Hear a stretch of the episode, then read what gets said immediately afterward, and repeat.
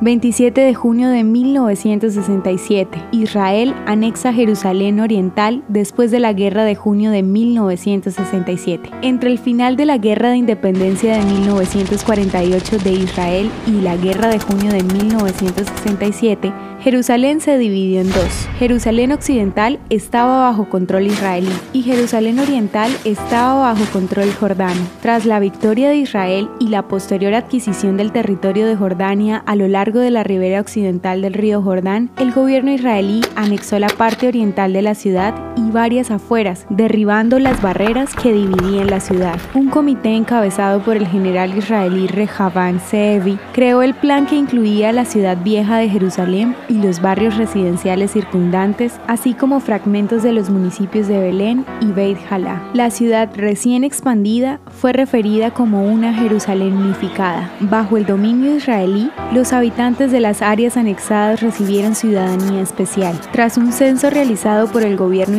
a estos residentes se les otorgó el estatus de residencia permanente con la opción de convertirse en ciudadanos israelíes de pleno derecho. Sin embargo, la mayoría de estos residentes nunca optaron por convertirse en ciudadanos israelíes de pleno derecho por razones políticas. En junio de 1980, el Parlamento israelí aprobó la sexta ley básica de Israel estableciendo el estatus de Jerusalén como la capital de Israel.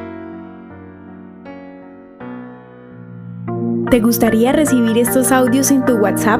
Compartimos nuevos episodios todos los días. Suscríbete sin costo alguno ingresando a www.hoyenlahistoriadeisrael.com. Hacerlo es muy fácil.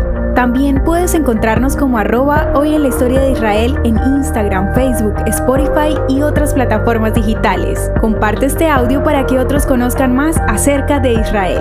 Este proyecto es realizado por Philos Project. El contenido original de hoy en la historia de Israel fue provisto por el Centro para la Educación sobre Israel.